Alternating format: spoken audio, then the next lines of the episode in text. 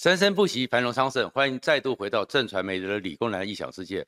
今天呢，我们来谈一下赖清德的状况。而我会认为说，赖清德目前在国民党这么纷乱之中，当然大家都预估他二零二四总统应该是非常九成以上的胜算几率非常高。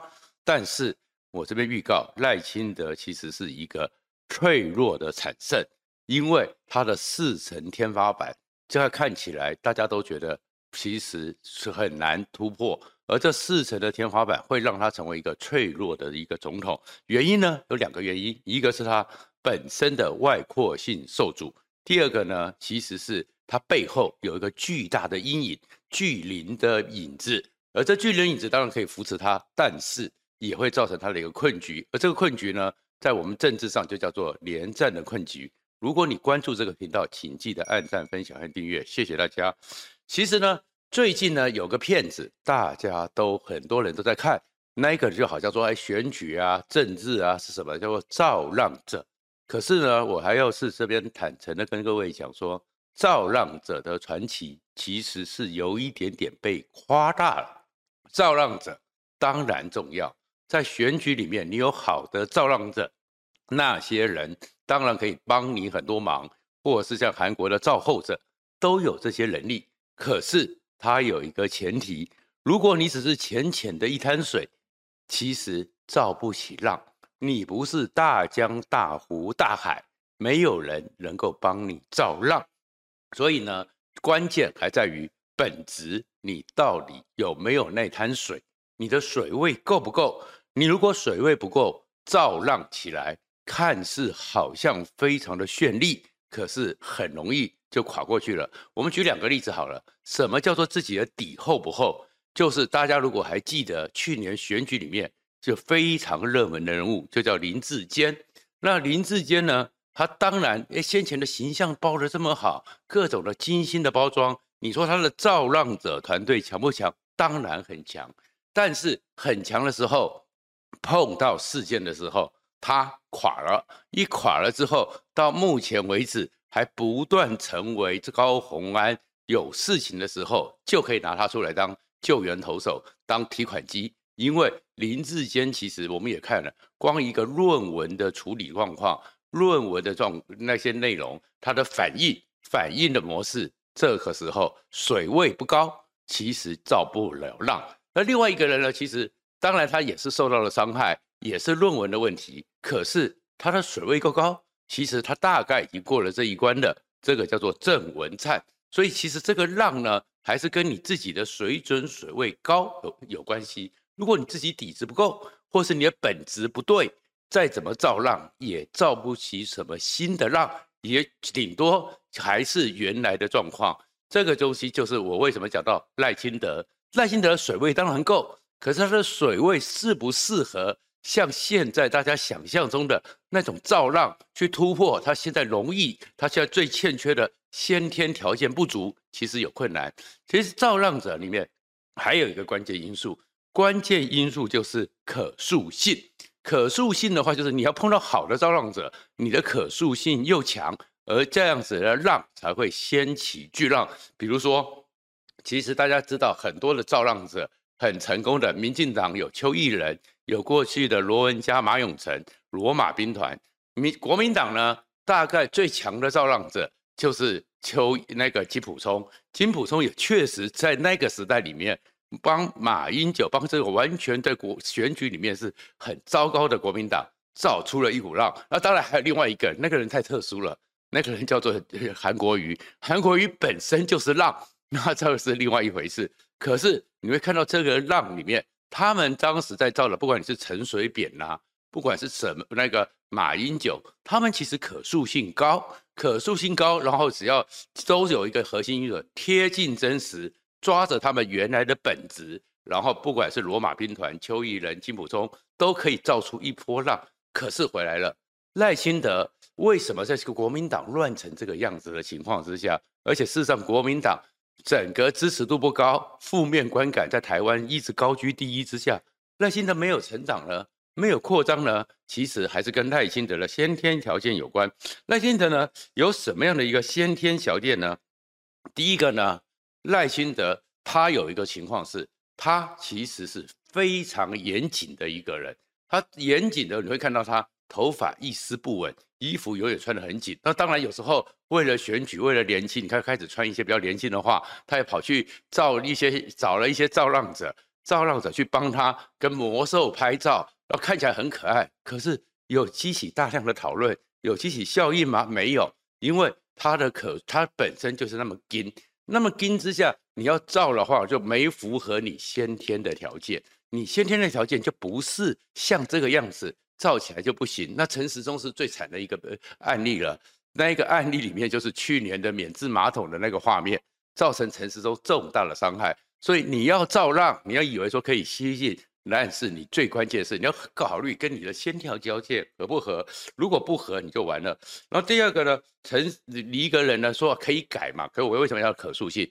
活到六十岁以后，效果快接近了。活到六十岁以后，其实人生一切大概都有个定的一个基本规格，而且本能上，我活了六十岁，我活到现在，我不管是有成功还是有失败，就是这个模式。你们这些小朋友跟我讲，他不见得是能够立刻的接受，或者是接受了以后呢，他也不见得有能力就做得出来。那我们就看到了一个霸气总裁，他叫做郭台铭。郭台铭也想复制韩流，郭台铭也想要先精进一下，他做的最近的很多动作都对，可是看起来就怪怪的。为什么怪怪的？因为他不符合他的特质。他在很多事情的第第一反应的时候，他已经超过六十岁，七十几岁了，要让他变成是符合造浪者所设计的，是有点困难的。而整个让你要造的时候呢，还有一个状况，这个状况是你要考虑到现在这个环境，你要造什么浪？比如说。你在过去，不管是马英九，或者是陈水扁，他们那时候能够，哎，大家看到一个浮选团队就可以把它掀起来。那个时代是有个背景的。陈水扁那个时代是台湾充满自信的年代，那个自信的年代就是亚洲四小龙蒸蒸向上，台湾的财富、台湾的教育、台湾的什么都不断往上冲的时代。然后呢，在那个时代里面，因为刚刚走出戒严，我们竟然能够那么成功的。走出了威权，迈向民主。我们那么成功的，在九六年就四百年来第一次能够当台湾的主人。所以陈水扁那个时代，整个台湾社会充满了自信。所以陈水扁那些人帮他造的浪，符合这个改变，符合快乐，符合希望，符合一个新故乡，陈水扁就造起来了。符合一个中间路线，哎，这个东西就可以出来。而马英九时代呢，是一个自保的需求，因为马英九呢，面对到陈水扁。为什么国民党其他的连战、宋楚瑜就再也没有这个浪了呢？年轻时候，而且其实，在同我们跟马英九同辈的，还有胡志强啊，还有刘兆玄呐、还有毛治国、在当时的时候都是前几名的阁员，也长得呢也不比马英九差太多。因为到了马英九那个时代，陈水扁那两届的任内里面，尤其是红三军的时候，整个那些状况里面束手无策。束手无策之后，最后会爆发的是：难道我们要这样子教小孩吗？难道我们这个价值的问题？所以每个人都觉得应该把它换掉，不然我没办法保护我从小到大所信仰的价值，我所习惯的生活方式。所以马英九是在那个时代，他呢开明开朗，他至少当时被包装这样开朗阳光，然后给很多人觉得。我可以安全，然后呢，他跟大陆的关系也比较缓和，尤其在那个时候，中国大陆在胡锦涛、江泽民时代正在蒸蒸日上，全世界也把他们所有的力量、所有的资源都往中国投的时候，台湾跟大陆切割，那台湾的人就觉得那些企业、很多的服务业，实际上现在很多三年、三十岁到四十岁的年轻人都去大陆发展。直觉觉得好像去大陆才有机会保护他自己，能够将来有成长，所以那个浪是要有一个时代背景的。可是呢，赖清德现在出的状况就是他本身的特质，就目前为止没有看到他找的那些团队帮他创造出一个能够让四十岁以下，或者是其实他他在在民调里面四十到五十也没占便宜，就变成是比较资深公民，资深公民会觉得我有给加赛。或是我有一个孩子像他这样子勤奋读书，长得体体面面，做事情严严谨谨，那是好的。可是后面人就觉得你跟我有点距离，那所以呢，这个情况之下是他很麻烦的。而他面对的，他现在民进党的这个胡汉海更是他的大麻烦，因为这个胡汉海呢，自残的特性特别多。事实上呢，现在赖清德最怕的还不是造找不到造浪者，他是很怕那个搅屎棍又出来了。怎么讲呢？